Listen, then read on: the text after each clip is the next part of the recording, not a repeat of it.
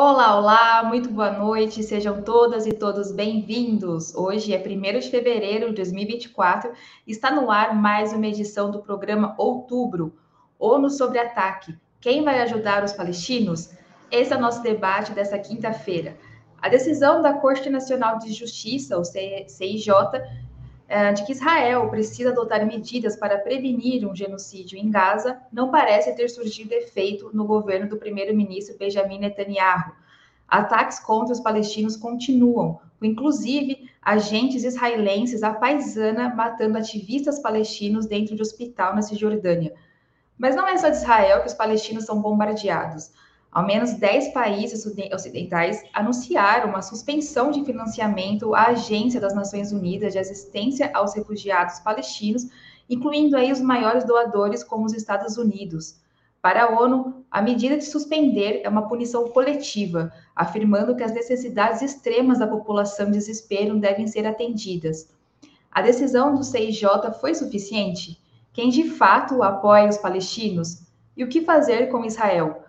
Para responder a essas e outras perguntas, Opera Mundi recebe hoje Helenira Vilela, professora de matemática no Instituto Federal Santa Catarina e coordenadora geral do SINACEF, Sindicato Nacional dos Servidores Federais de Educação Básica, Profissional e Tecnológica. Também está com a gente Ioli Líada, doutora em Geografia Humana pela Universidade de São Paulo, integrante do Conselho Curador da Fundação Perseu Abramo e autora do livro O Território, o Direito e os Estados Pós-Nacionais, para fechar o nosso trio dessa quinta-feira, Gustavo Conde, mestre em Linguística pela Unicamp, comunicador e jornalista, fundador do canal do Conde e coordenador de mídias sociais do grupo Prerrogativas. Em nome de Opera Mundi, cumprimento os três convidados e já vamos aqui começar a nossa noitada.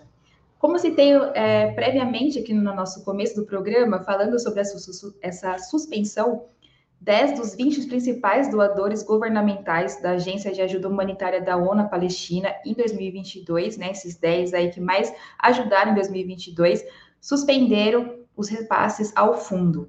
Entre eles estão os Estados Unidos, a Alemanha, o Reino Unido e a França. A decisão foi tomada antes de uma investigação da ONU confirmar ou não a acusação de que Israel, de Israel, de que alguns funcionários da agência estariam ligados ao Hamas. Esse corte sugere que o isolamento a Israel não é tão forte como se diz? E para começar a nossa rodada, eu chamo o Conde. Deixa eu ligar o som. Tenho o prazer aqui de começar. Saudações a to todas, todos e todos. É, Vilela, que saudade de você, que bom estar aqui nessa mesa contigo. E olhe, muito prazer. Fernanda, sempre conduzindo aqui com muita, muita competência. Olha, a resposta está na própria pergunta, né? Quer dizer, o isolamento de Israel não é uh, aquilo que a gente gostaria que fosse ou que, né, às vezes, nós acreditamos que, que seja. É, porque nós vimos manifestações, estamos vendo manifestações contra o genocídio uh, aplicado por Israel em Gaza no mundo inteiro o tempo todo. Talvez agora tenha é, é, retraído um pouco, porque também ao passo que a guerra vai escalando ali, é, você tem outras dinâmicas acontecendo. Eu acho lamentável. Esse grupo é, que está citado aqui na pergunta, quer dizer, Estados Unidos, Alemanha, Reino Unido e França, quer dizer, Alemanha, Reino Unido e França são vassalos dos Estados Unidos. Então, é, nem, nem, sabe, é, é até uma, um despropósito comentar. Esses países obedecem os Estados Unidos de maneira humilhante o tempo todo, quanto mais em relação às questões ali do Oriente Médio de Israel.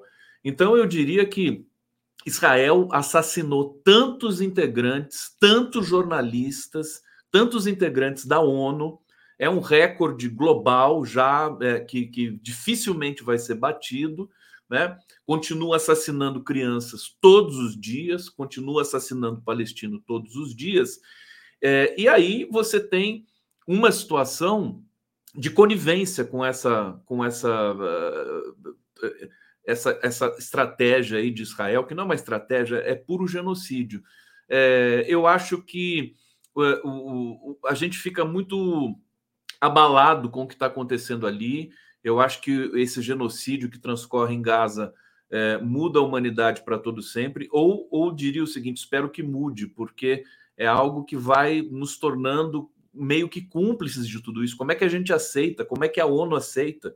Como é que a, a, a, os fóruns internacionais né, não se pronunciam? Como é que aquilo não tem um desenlace humanitário que seja? Quer dizer, é muita brutalidade. É, e, lamentavelmente, Israel tem o apoio dos Estados Unidos. Quando eu converso com o Alid Fepal, que é o, o, o presidente da Associação Árabe Palestina no Brasil, da Federação né, Árabe Palestina, ele diz: o autor de fato desse genocídio são os Estados Unidos, porque sem os Estados Unidos, Israel é, não seria capaz de, de, de, produzir esse estrago todo ali. É, é, então, lamentavelmente, né, respondendo a pergunta, Israel não está tão do lado quanto deveria estar, na minha visão. Obrigada, Conde. Eu chamo a Ioli Boa noite a quem nos assiste, boa noite, Fernanda, Conde, Helenira, é sempre um prazer estar aqui com vocês. E já que vamos tratar dessas questões internacionais, eu não posso deixar de manifestar aqui o meu pesar pela perda essa semana de um grande amigo, o Samuel Pinheiro Guimarães, que uh, era um dos mais argutos analistas da geopolítica era um crítico ferrenho do imperialismo e diria também um defensor apaixonado da soberania nacional e da integração latino-americana. E acho que é bom a gente se valer das coisas que ele escreveu discutiu até para responder essa pergunta.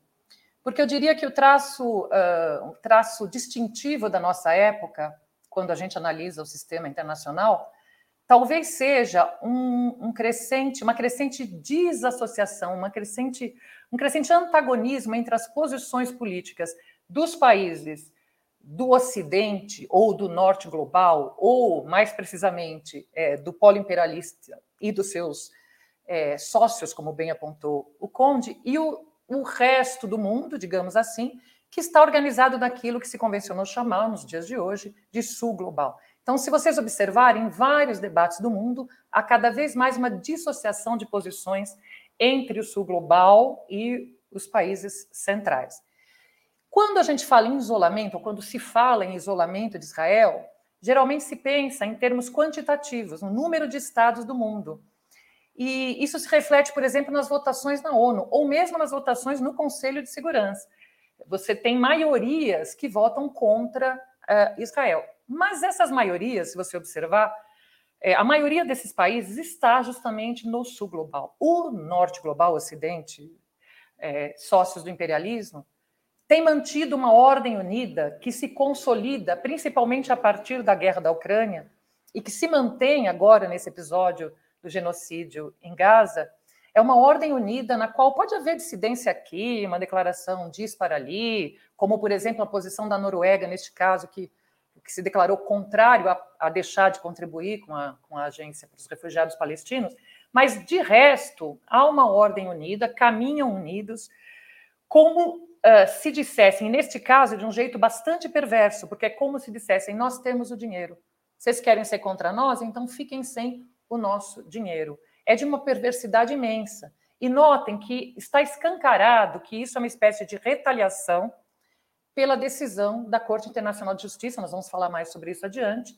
E, e, veja que se eles fossem, e com isso eu termino, de fato, respeitadores do direito internacional, como gostam de se, de se arrogar, em vez de, é, é, de parar de contribuir com a, a, a agência da ONU, eles deveriam parar de contribuir com Israel, parar de financiar Israel. E, no entanto, a reação deles diante de uma de juízes que decretam uh, que uh, Israel é genocida é parar de uh, financiar a agência que, que é fundamental para a sobrevivência, sobrevivência dos palestinos. Obrigada, Iori. Para fechar essa primeira, Helenira. Então, boa noite a todos, todos, todos. Boa noite, Fernanda, Conde. Pois é, saudade, a gente não se viu mais, e olha. E olha, eu tenho encontrado por aqui no, no outubro. É, primeiro, reiterar a lembrança que a Ioli fez ao Samuel Pinheiro Guimarães, acho que é uma figura que o Brasil perdeu muito importante para o debate que estamos fazendo, e também reiterar a minha solidariedade ao Breno e agora ao Genuíno por estarem sendo perseguidos. Eu acho que a perseguição ao Breno e ao Genuíno, ela é um pouco simbólica para responder essa pergunta também, né? Porque a gente está falando de apoio internacional, de quanto eles realmente estão isolados, e quando a gente percebe que determinadas posturas, como a que teve em relação à presidente de Harvard, é, de, demonstram que há ainda um poderio muito grande do, da, do centro político do sionismo ou das organizações políticas do sionismo, emparedando os países, usando o judiciário e uma série de outros subterfúgios para tentar é, caracterizar como antissemitismo. E, e, a gente percebe que o que aconteceu na Corte é, Internacional de Justiça é muito importante, porque você tem uma, uma clara demonstração de uma posição internacional mas é, ela ainda é muito relativizada.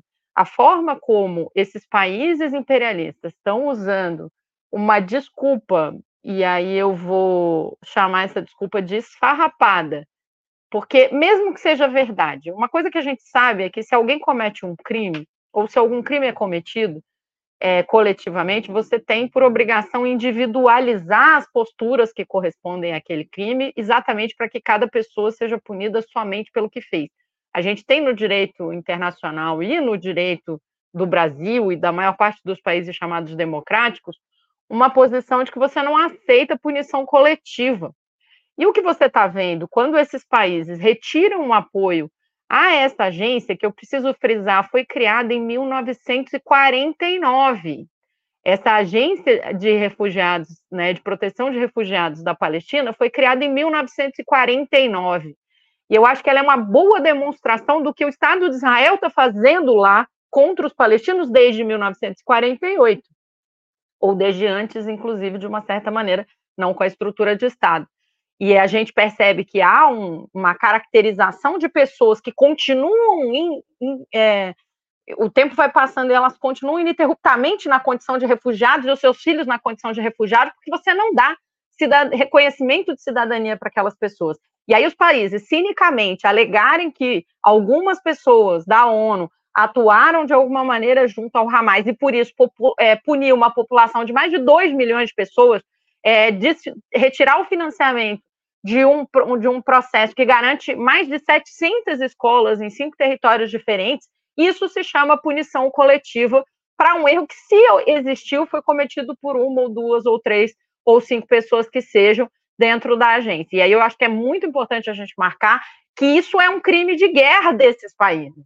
É um crime que diz respeito ao direito internacional, estabelecer é, a, a, impossibilidade de acesso à água, à comida, à desestruturação de um sistema educacional a milhares, milhões de pessoas, num processo em que uma guerra está assassinando membros da própria ONU em números recordes, mais de 150 já, é, para poder, justificando isso pelo fato de haver possivelmente o envolvimento de algum de alguma pessoa da ONU com o Hamas é, é no mínimo cínico e é criminoso na minha leitura.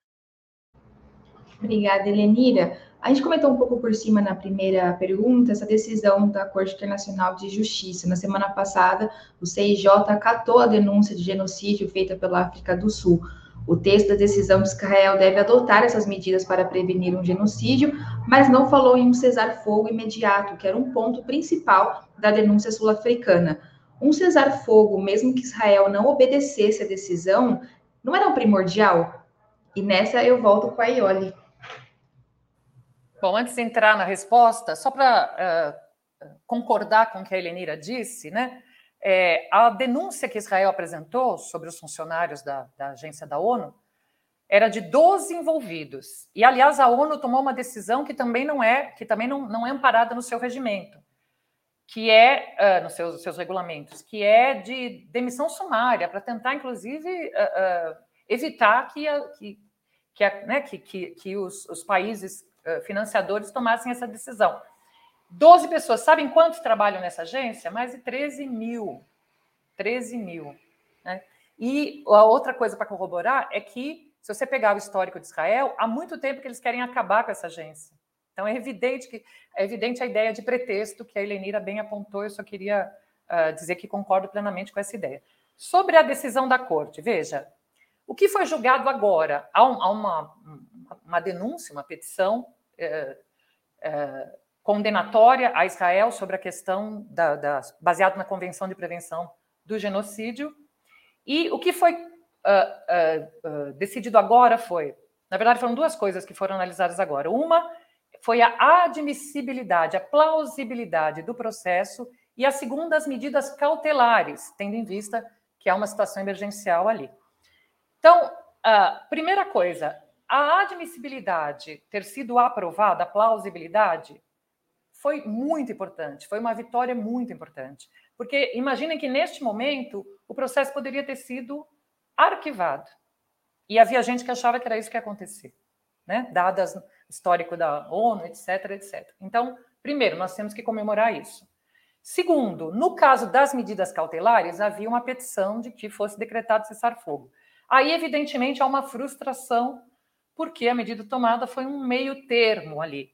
É, embora tenha, uh, tenha determinado, digamos assim, que Israel cumpra medidas para evitar o genocídio, que apresente em um mês um relatório mostrando que não está cometendo genocídio ou que está tomando medidas para preveni-lo, é, não, não, não, é, não adotou aquilo que Israel achava que era o cerne, Israel, que Palestina, Palestina achava que era o cerne da, da, da petição, que era o cessar-fogo. Agora, é, então, eu acho que há motivos para comemorar e há frustração neste caso do cessar-fogo. Uh, é, mas, como disse o representante da Palestina, é, não há como prevenir, entre aspas, o genocídio sem o cessar-fogo. Então, também há uma contradição aí, porque ao pedir que Israel evite o genocídio, ao pedir que Israel apresente um relatório sobre as medidas que está tomando, Israel vai ser colocado na contradição porque é impossível qualquer medida paliativa se não houver um cessar-fogo. E a terceira coisa, só para não parecer para os nossos ouvintes muito qualificados, uma ingenuidade da minha parte, é óbvio que isso é a decisão. Outra coisa é se Israel vai ou não cumpri-la.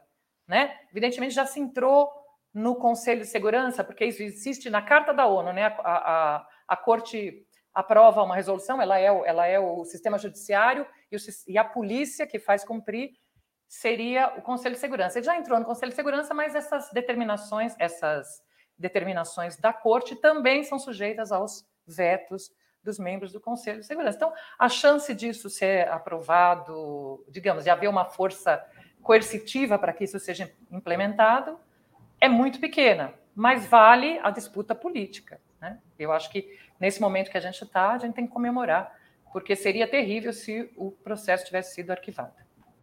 Sim, perfeito. E olha, Helenira. Então, é, eu queria chamar a atenção para um aspecto que a Ioli estava falando, que é essa coisa de que, na verdade, Israel quer o fechamento dessa agência há muito tempo e faz acusações é, muito historicamente que tem a ver, por exemplo, com os materiais didáticos das escolas que eu estava me referindo, é, onde a condenação da postura do Estado de Israel nos materiais e Israel alega que isso seria antissemitismo, exatamente como tem acontecido em todo o processo. Isso também acontece em relação à escola. Eles querem que não haja uma discussão dentro da escola de refugiados de por que, que eles estão na condição de refugiados. Me lembra, eu sempre troco, eu acho que é o Dom Pedro Casaldani, mas eu sempre troco, eu, acho, eu, eu, eu lembro dele e penso que é o outro. É aquela história do quando eu digo que tem que ajudar os pobres, me chamam de santo, quando eu digo que é, pergunto por que pobres, eles me chamam de comunista, né? É, é, é, mais ou menos essa coisa. Eles até davam dinheiro para vocês ajudarem, mas não deixem esse povo que está sendo ajudado é, se entender por que, que, eles precisam de ajuda, né? E aí, é, é, essa coisa da corte internacional, desde a primeira vez, né, eu participei de um outubro em que a gente analisava as possibilidades de, né, o que, que aconteceria antes dela, dela se manifestar.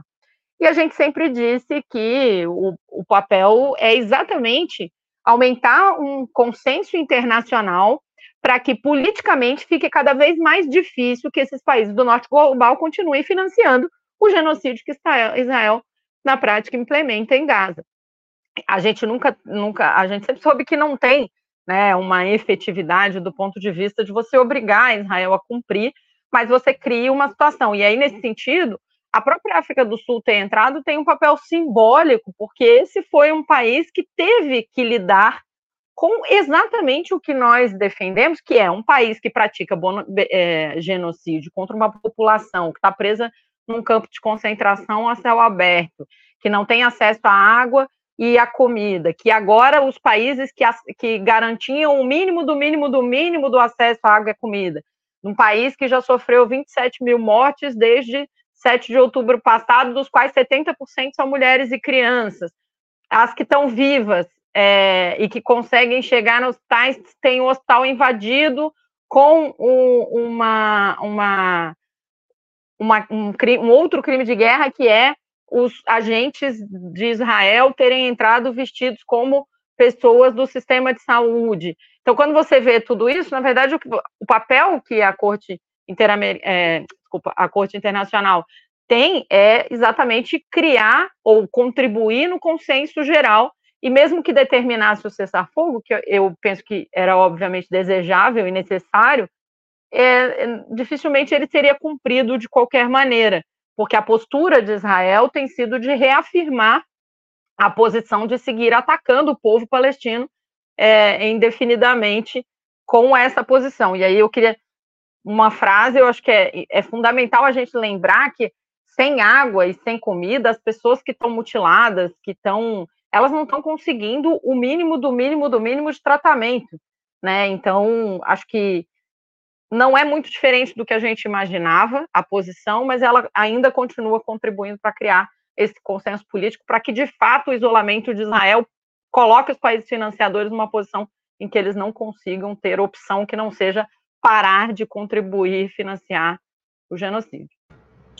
Obrigada, Lenira. Só avisar que avisaram aqui nos comentários e o Igor também da produção, que é o Dom Helder, o, a frase que você citou no começo. Eu sempre troco, é o Dom Helder. Meu cérebro, por algum motivo, ligou com o arquivo errado. É o Dom Helder. Tá ótimo. Qual? Fecha com você essa. Bom, vamos lá também. Quero aqui lamentar a perda do Samuel Pinheiro Guimarães.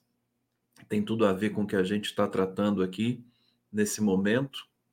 E também manifestar minha solidariedade, evidentemente, ao Breno Altman e ao José Genuíno, perseguidos covardemente pela Conib. É uma vergonha isso que está acontecendo. Acredito que, assim, no, aliás, não tenho dúvida de que quem vai sair é, vencedor né, desse, desse processo, que inclusive também se judicializou, serão Genuíno e Breno Altman. E vou lembrar uma coisa hoje que eu, que eu conversei, uma interlocução, é, que uh, a Conib, uh, em, na memória do Holocausto, eles manifestaram apoio ao Ricardo Nunes para a Prefeitura de São Paulo. Quer dizer, eles não respeitam nem a própria, né, nem o próprio sofrimento que é, o povo judeu passou. E vamos lembrar que eles também são bolsonaristas né, assumidos desde muito tempo, né? Então, realmente fica fácil para a gente é, entender o que está acontecendo nessa perseguição aqui ao Breno e ao Genuíno. É, sobre a, o, a, Corte Internacional de Justiça, eu também vou aqui resgatar comentário de, de, de um analista que eu entrevistei há pouco tempo, e é, ele disse o seguinte: é, o só o fato de Israel ter estruturado uma defesa com muito empenho após a, a, a essa, esse processo, essa acusação da África do Sul, já é, explicita que as coisas mudaram, né? As coisas mudaram. Porque é, no, em tempos é, de outrora, Israel não daria nem bola para isso, né? Nem ia, ia, ia simplesmente desqualificar a Corte Internacional de Justiça, não ia nem responder. Dessa vez eles responderam.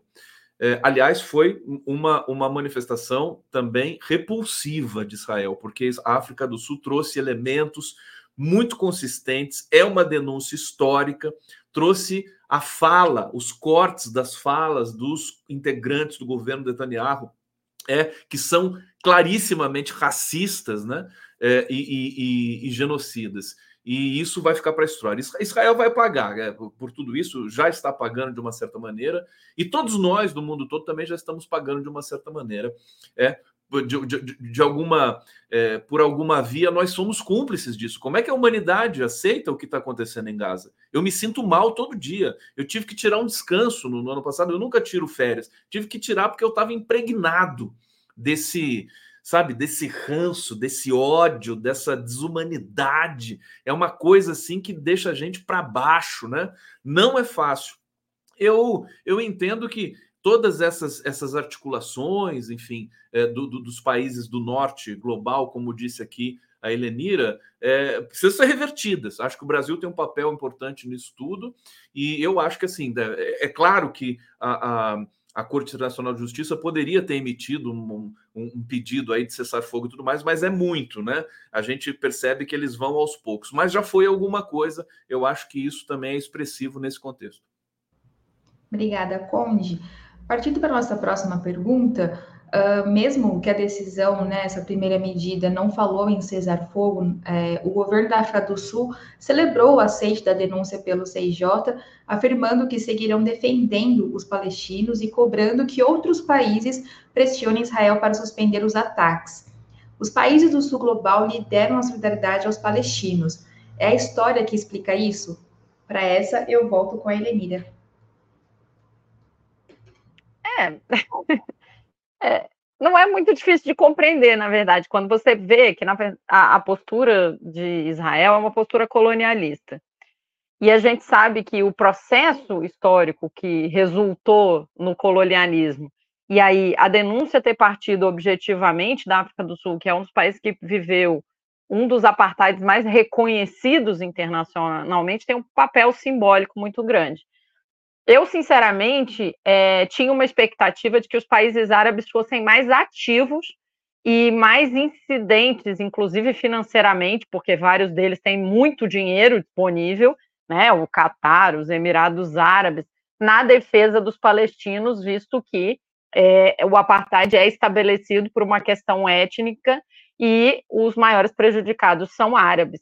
Então, eu imaginava que essa solidariedade fosse ser mais contundente e mais efetiva. Ela está acontecendo, não surpreende. Acho que também outros países da América Latina, o próprio Brasil, tem um papel importante, mas também já tinha a oportunidade e penso eu a necessidade de estar tendo uma postura mais incisiva em relação a isso, em relação à, à forma como trata Israel a gente precisa lembrar que o, a OTAN ela não titubeia em determinar sanções, determinou sanções contra a Venezuela, determinou sanções contra a Rússia em cinco minutos, e ninguém nunca foi autorizado a chamar essas sanções de racismo, muito pelo contrário, a gente vê esse, essa articulação política de uma comunicação para criar um, um consenso internacional, que no caso passa pelos Estados Unidos, passa pelo, por Hollywood, passa pelo jornalismo, pela, pelas grandes agências de, de, supostamente jornalismo que fazem campanhas muito coordenadas contra a Coreia Popular, contra a Venezuela, contra a Rússia. Então, isso é chamado um processo de sanção efetivo contra um país que supostamente está fazendo atitudes que eles chamam de autoritárias, antidemocráticas, ditaduras, genocídios, é, é, diz respeito a uma série de valores humanitários. Então, quando eles fazem, pode, quando os outros fazem, parece que não pode. Não, a gente precisa fazer né, o processo de bloqueio, desinvestimento e sanções de um país que está comprovadamente, inclusive diante, ou pelo menos é, a Corte Internacional, ela viu indícios suficientes para admitir a denúncia e dizer que o que a África do Sul relatou não é fantasioso. Nós temos tido relatos, inclusive porque tem hoje, né, a gente tem equipamentos eletrônicos suficientes para fazer a informação chegar e, e, a gente tem comprovação do que tem acontecido. Então, penso que é mais do que necessário. Hum, é, penso que sim, tem um fundamento histórico, tem um fundamento de você estar colocado também na posição de país é, invadido, ocupado, que sofreu genocídios anteriormente, ou no caso da África do Sul, que viveu um apartheid brutal que foi reconhecido internacionalmente, mas estou achando que ainda é pouco diante do tamanho da brutalidade do que está acontecendo em Gaza. Conde? É, eu acho exatamente essa impressão que eu tenho é pouco, né? Corroboro aqui a fala da, da Helenira é, o Sul Global poderia é, se, se, digamos, mais empenho, poderia ter mais empenho na defesa do povo palestino. É, e eu acho que a pergunta traz. Porque, porque é muito desproporcional ainda, quer dizer, a, a, violência do norte global, né? Estados Unidos e seus os títeres europeus, né? Eu tô, eu tô, eu tô pasmo até agora. E o pior de tudo, com, com a subserviência da Europa, gente. E eu tô, eu, e, e assim, a Europa está em crise econômica, política. A Alemanha está em recessão praticamente. Nós temos paralisações ali na França, os tratores cercando Paris. São cenas é, é, por causa da, da, da, da, protesto ali do campesinato com relação ao acordo Mercosul-União Europeia, mas não é só isso. O, o preço da energia elétrica na Europa é quintuplicou. Eu estou preparando um evento, só, só para contextualizar aqui um pouco essa percepção que eu, que eu, que, que eu acabo tendo como resposta em, em, especialistas, analistas, historiadores e tudo mais, na, nos nossos debates. Nós estamos a um minuto da meia-noite a, a meia-noite nuclear. Quer dizer, ninguém sabe o que vai acontecer. É, e, e, eu acho que Gaza ela é, reflete justamente isso, a mudança da, é, dessa da, da, hegemonia global, né?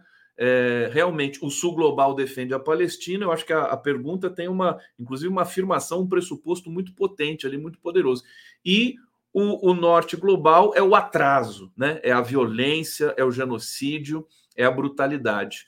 É, será que nós vamos atravessar, fazer essa travessia? A humanidade vai conseguir fazer essa travessia é, sem maiores, é, é digamos, é, é, prejuízos para nós mesmos, né? Nós estamos vendo os palestinos sendo assassinados, as crianças palestinas sendo assassinadas todos os dias, em quantidades assim inconcebíveis, inadmissíveis, é, e, e, a gente está a gente tá tocando barco, trabalhando, as coisas vão acontecendo. Quer dizer, alguma coisa vai precisar é, desromper diante de todo esse, esse processo.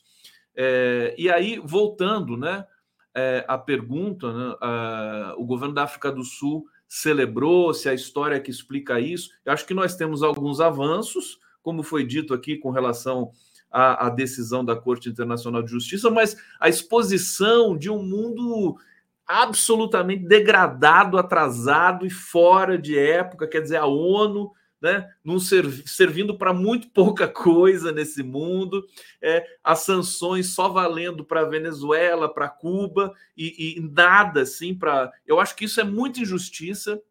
Acho que isso está expondo demais as vísceras né, do, do, do norte global.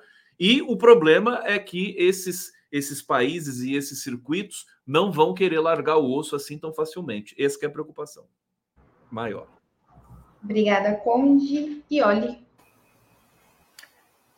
Claro, é, foi o processo histórico, é o processo histórico, os processos históricos que explicam é, a situação atual, mas principalmente é, a situação histórica que esse processo nos conduziu no momento atual, que tem a ver com o que o Conde estava dizendo, ou seja, nós estamos, e já falamos sobre isso uh, várias vezes aqui no programa, nós estamos num momento de crise e transição do sistema político e econômico internacional.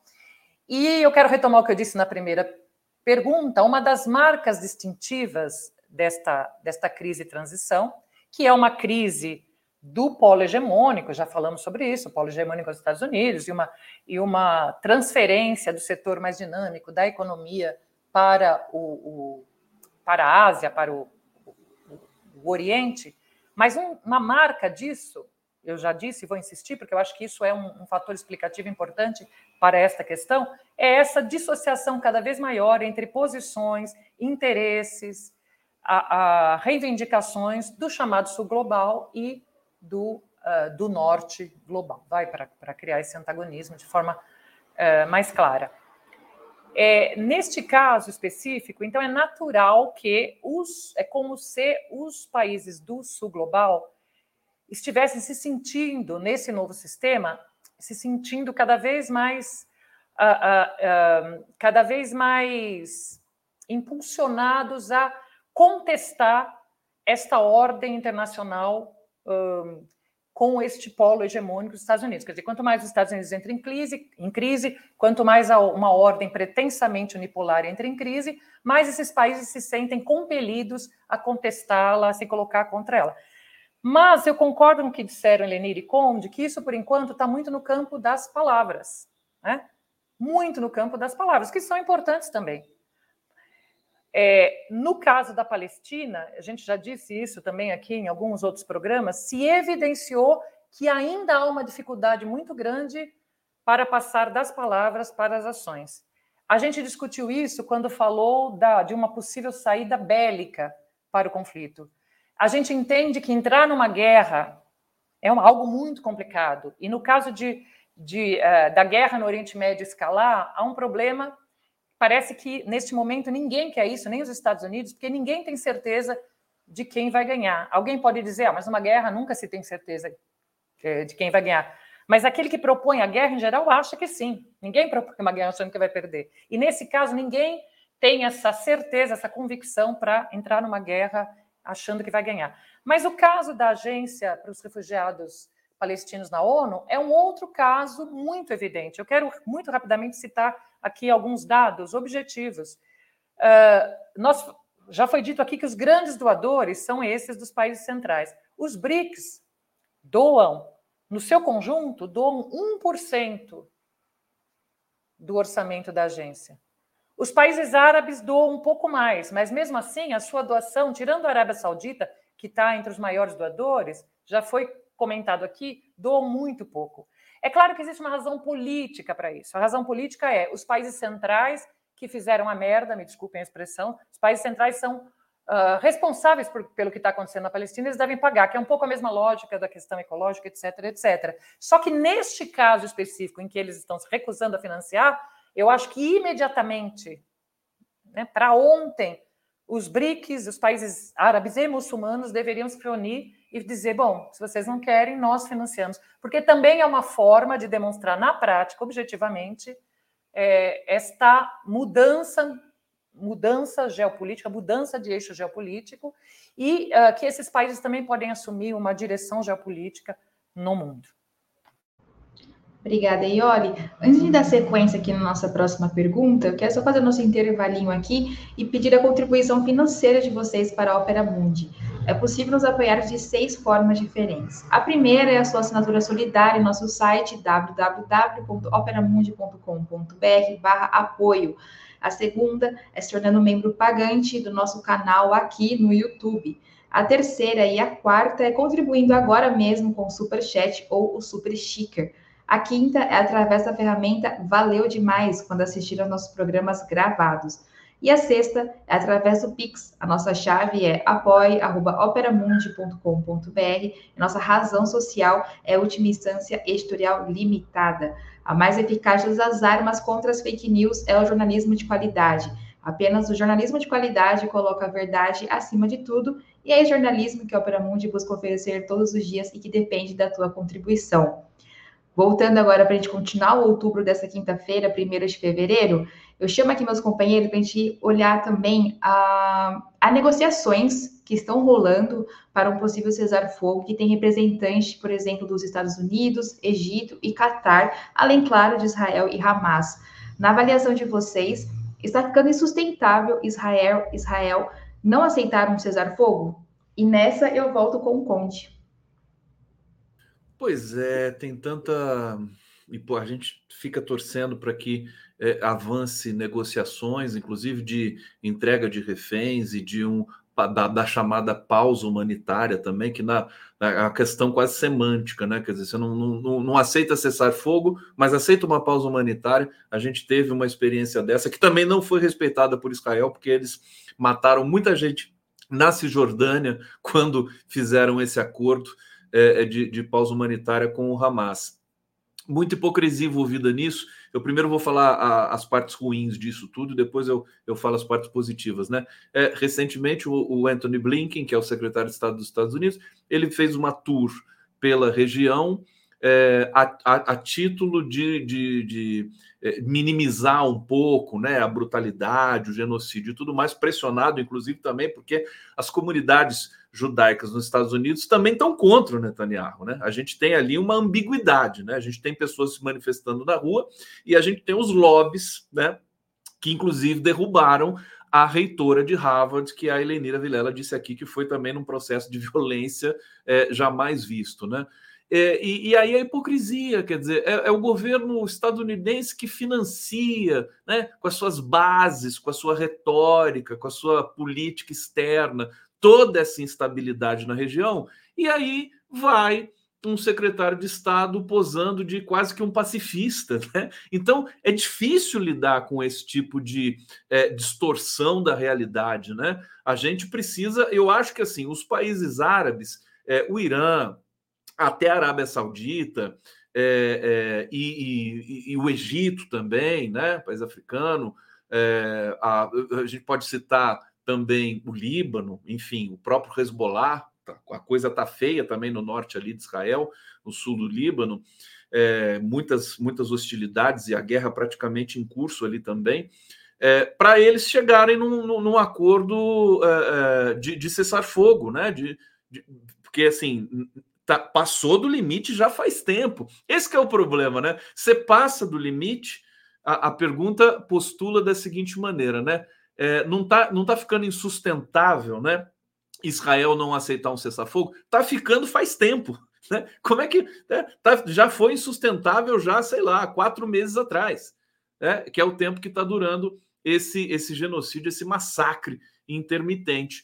Então, é, é, agora a parte que a gente espera, quer dizer, a habilidade dos é, negociadores árabes, né, que eles possam se impor, é, a gente, eu fico me ressentindo sempre da China e da Rússia não entrarem com um pouco mais de é, intensidade nessa questão. A China ameaçou num dado momento, né?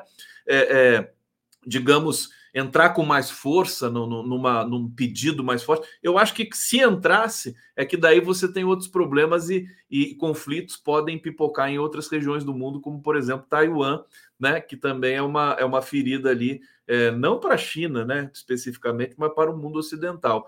Então, finalizando, não entrou aqui o cronômetro, já devo ter passado do meu tempo, mas finalizando, é, continua a nossa né, esperança, né, e também que o Lula possa, que o presidente brasileiro tem tanto prestígio internacional que ele possa, é que os problemas do Brasil estão tão fortes, né, tão incessantes também, que a gente percebe uma certa, um certo cuidado da diplomacia brasileira para tratar desses temas. Então a gente faz essa, a gente tem que se manifestar para poder acelerar um pouco esse processo de é, finalmente ter um cessar-fogo ali em nome da vida. Sim, Conde, você viu que o relógio é seu amigo, não colocou para deixar o Conde falar mais tempo aqui. e olha, eu volto com você.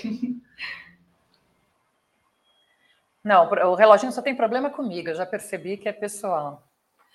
É, não, eu, eu acho que justamente não se pode falar em insustentável pelas razões que já foram apontadas aqui. Primeiro, que há uma sustentação uh, do lobby sionista, e nós discutimos isso há dois programas, então quem estiver interessado, procura ali, que foi bem interessante. E aproveito o tema para também aqui uh, uh, me juntar aos meus colegas no, no apoio total restrito, a solidariedade restrita ao Breno e ao Genuíno. É, então, tem esse apoio bem organizado e tem o apoio, que é o principal, também já foi dito aqui, dos Estados Unidos. Então, esse apoio, essa sustentação dos Estados Unidos é que também dão ao, ao Israel essa, essa espécie de certeza de uma impunidade, certo? E, um, e é um problema que, de alguma forma, uh, no qual, alguma forma, o Conde já tocou, que é o Netanyahu foi longe demais. Ele foi longe demais. Veja, os crimes de guerra cometidos são inúmeros.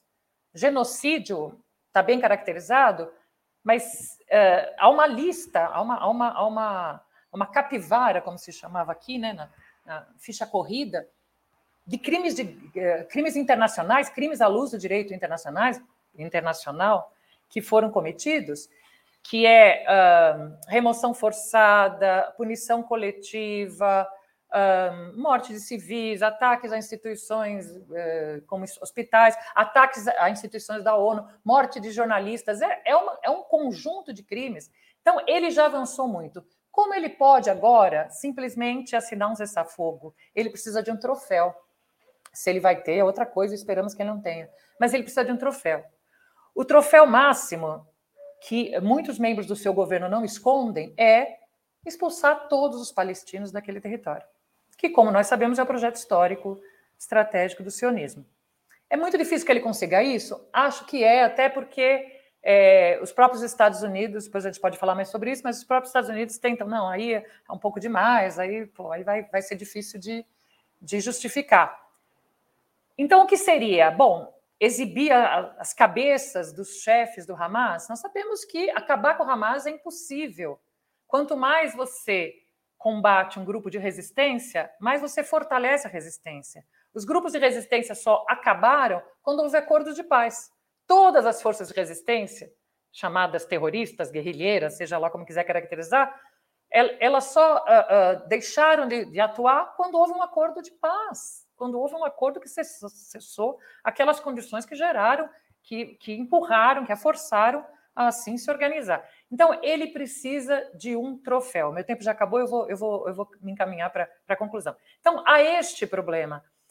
Primeiro, ele ainda tem sustentação. Segundo, ele vai até as últimas consequências, vai até as cabeças, porque ele precisa justificar, de alguma maneira, as atrocidades que ele cometeu. Ele pode ser detido? Bom, muito rapidamente aqui. Ele poderia, se os Estados Unidos deixassem de apoiá-lo. Depois a gente pode falar mais sobre isso na, na próxima pergunta não é o mais provável. Ele poderia, se caísse, se o, se o governo Netanyahu caísse. Claro que o regime sionista não cairia necessariamente, mas um outro governo poderia, bom, enfim, poderia assumir uma posição um pouco distinta do, do Netanyahu. E poderia, se houvesse de fato uma escalada da guerra, uma força militar poderosa que obrigasse a isso. Tirando isso, por livre, espontânea vontade, por negociação, eu não vejo como ele possa fazer. Quissá eu esteja enganado. Obrigada, Ioli. Helenira.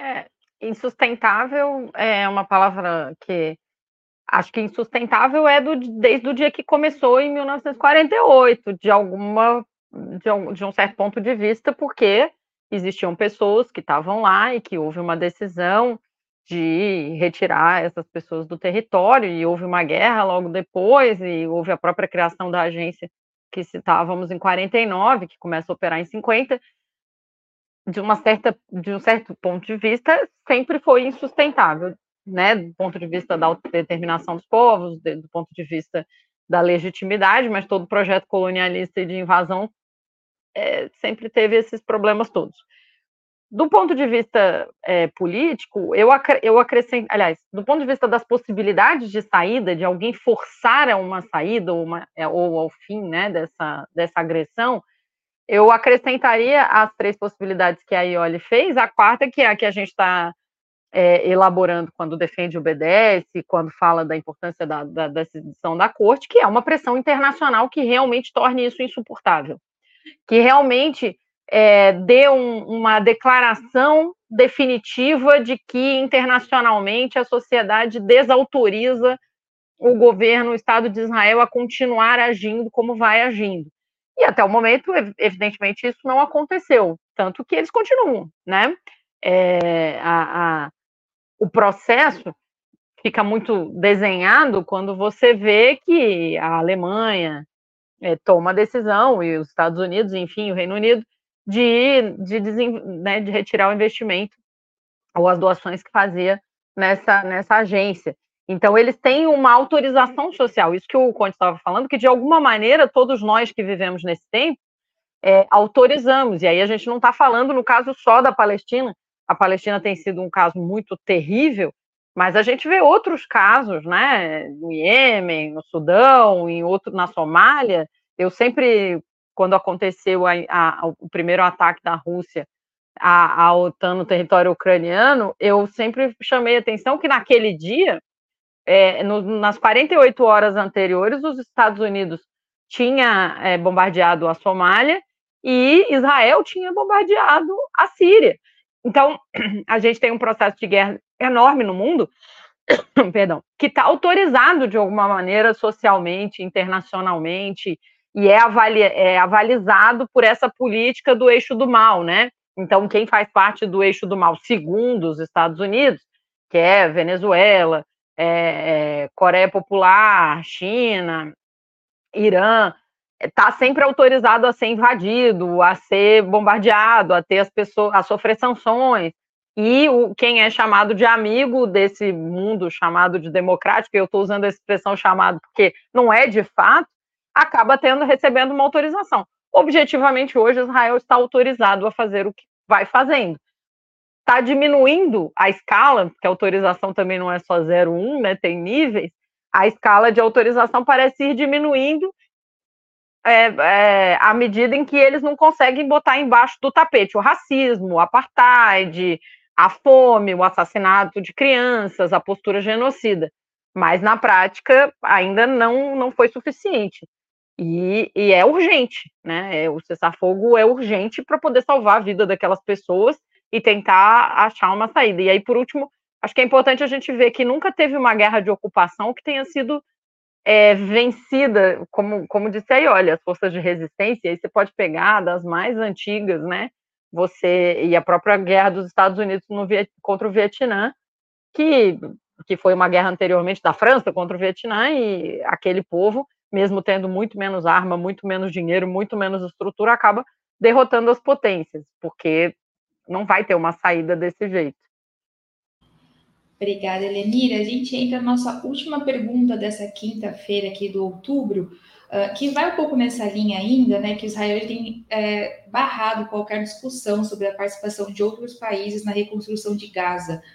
Uh, e eu queria perguntar para vocês se adianta o cessar-fogo sem algum tipo de impedimento de ocupação por parte de Israel. Mas nisso também junto, eu acho que vale até ouvir alguns comentários bem no começo do programa sobre isso, que envolve um pouco o tema, que é em relação à ONU também. na avaliação de vocês, o que a ONU pode ou não deixar de fazer e se a ONU precisa ser reinventada, ela precisa se retransformar, até como o presidente Lula já, uh, já defendeu né, quando ele voltou para o governo.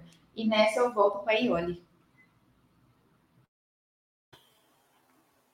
São duas perguntas assim facinhas de responder. Né? Não, mas é, essa essa pergunta primeiro sobre sobre se o cessar-fogo adianta, é, se não houver algum tipo de impedimento de que o território de Gaza seja ocupado por Israel. Para quem está lá no território hoje, no desespero, para as centenas de mães que vão dar à luz nos próximos dias e não tem lugar para elas darem à luz, não tem água, tem condição de higiene mínima para os doentes que estão no hospital e não tem antibiótico, não tem antisséptico, então com, com infecções vão morrer disso. Para as mães desesperadas que não dormem há dias tentando proteger os seus filhos dos barulhos do bombardeio. Para aqueles para quem o cessar-fogo é uma questão literalmente de vida e morte, ou morte, né? Porque podem morrer amanhã, enfim. É, é evidente que o cessar-fogo é algo fundamental fundamental. Se amanhã decretasse um cessar-fogo, nós deveríamos comemorar, e essa é a nossa pauta imediata. Ela representa a diferença entre essas pessoas estarem num local sem água, sem comida, sem eletricidade, sem hospital, etc., e estarem no local sem água, sem comida, sem hospital, sem eletricidade e sendo bombardeadas. É disso que se trata. Agora, veja, tirado, tiradas as bombas uh, decretado cessar-fogo, ainda nós temos essas pessoas nessa região. O que acontecerá com elas? Isso tem, a, eu digo que tem a ver com a primeira pergunta, porque é, se prevalecer o projeto de Israel, ele vai cessar fogo e vai tentar impor um outro tipo de controle sobre Gaza, um controle pior ainda, sobre Gaza e sobre a Cisjordânia.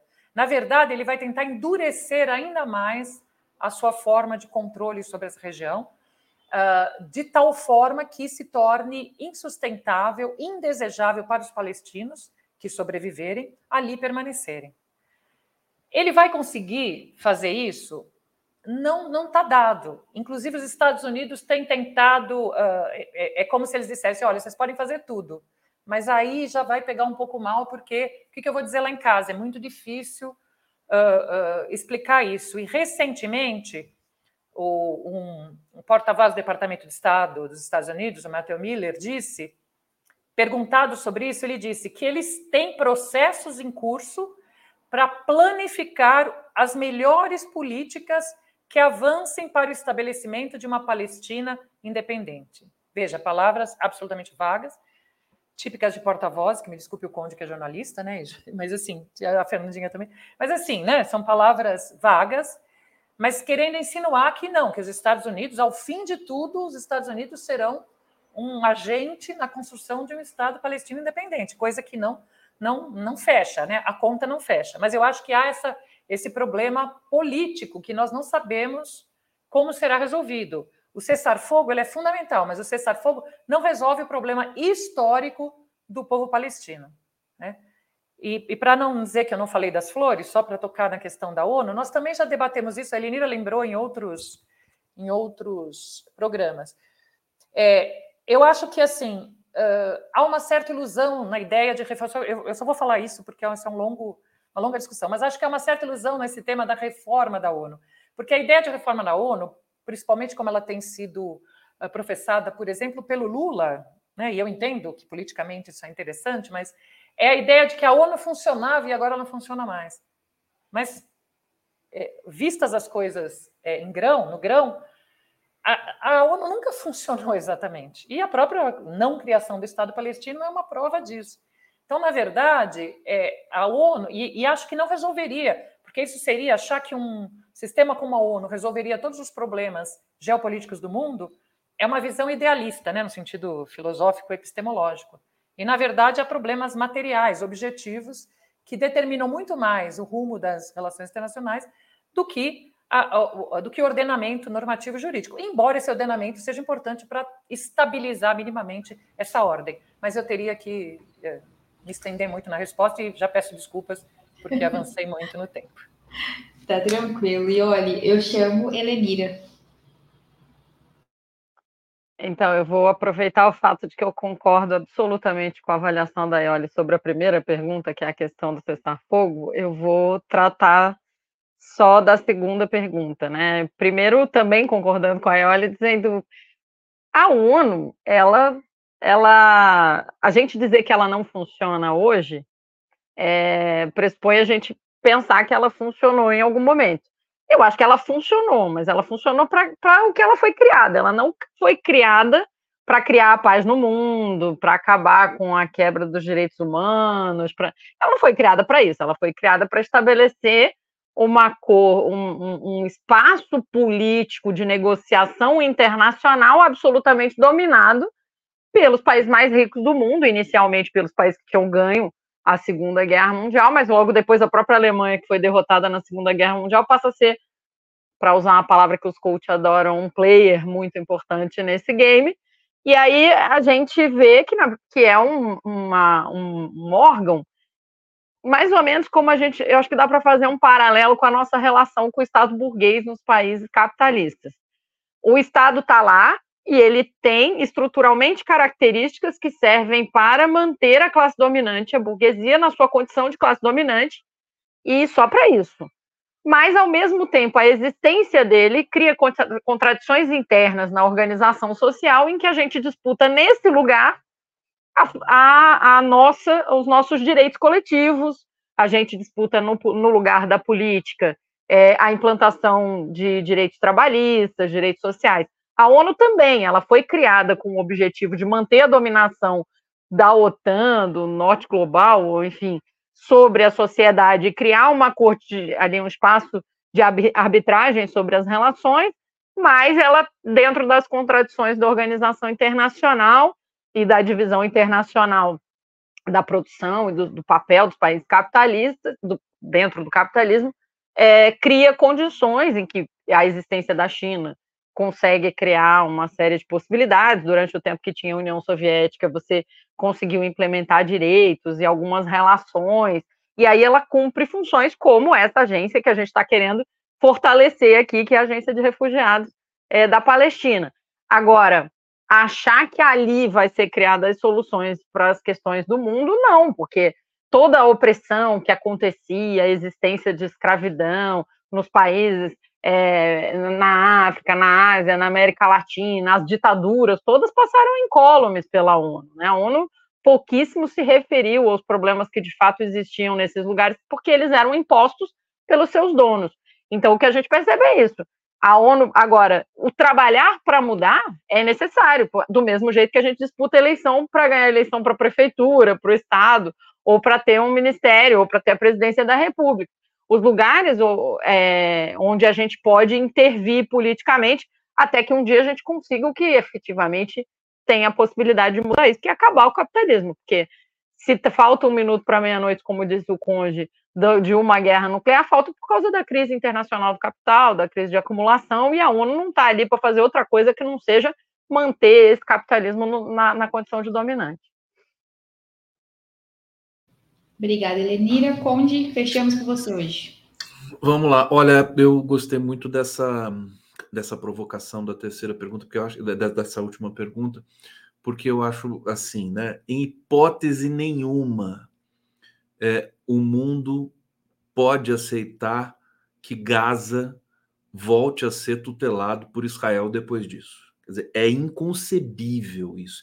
E isso tem que ser discutido agora, inclusive até com uma estratégia retórica, né, de você acelerar uma, um, um fim para esse, esse genocídio, né? Você tem que já começar a falar no, no day after, e é, e é assim, e é preciso. É por isso que eu acho que China e Rússia não podem é, é, ficar é, na posição em que eles estão com relação a Gaza, né?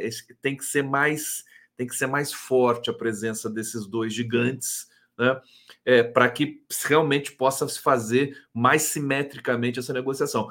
É inconcebível. Você já imaginou ter um cessar-fogo e Israel volta a ser é, é controlado por, por, é, Aliás, desculpa, Gaza volta a ser controlado por Israel? Quer dizer, é, uma, é um suicídio. Não faz sentido nenhum. É, e eu acho que os países árabes, né, eles estão conscientes disso. Eu já tinha lido algumas, é, alguns ensaios né, dessas negociações, é, o Qatar, pessoal do Hamas conversando com o Egito, que, como é que vai ser o day after? Como é que vai ser a reconstrução de Gaza? Né? Porque é, do jeito que o mundo também é, opera nesse momento, muita gente quer investir ali na reconstrução. É, muita gente quer investir na reconstrução da Ucrânia também. Então, nós não vamos permitir, se a China, por exemplo, quiser colocar 20 bilhões para é, reconstruir Gaza, como é que vai ser isso? Não vão permitir, vamos ter que fazer uma votação.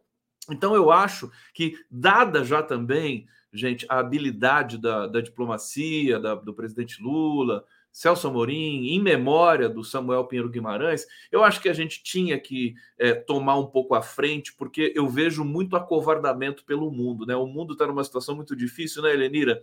E olha, é, Fernanda, não só pela conjuntura em si, mas pela ausência de lideranças. Né? A Europa é um deserto, né? não tem ninguém ali que possa fazer nada. Os Estados Unidos conflagrado com Biden é ruim, com Trump é pior e não tem uh, solução. A América Latina retrocedeu nesses tempos. O que aconteceu no Equador, na Argentina, eu entendo, né, dentro das possibilidades, porque eu acho que o Brasil está tendo um outro tempo histórico, né? A gente venceu o fascismo de maneira dramática, eu acho que mais contundente, mais forte.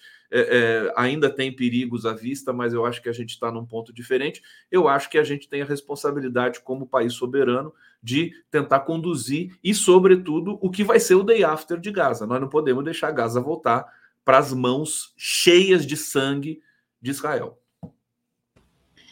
Muito obrigada, Conde. Fechamos mais um outubro nessa quinta-feira. Conversei hoje com Gustavo Conde, Olilia e Helenira Vilela.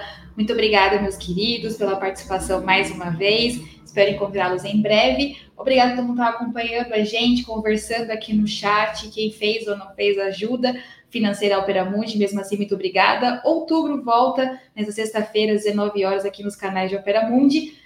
Fiquem, fiquem aí uma boa semana, bom final de semana, aliás, e nos vemos em breve no próximo outubro. Tchau, tchau, gente. Muito obrigada.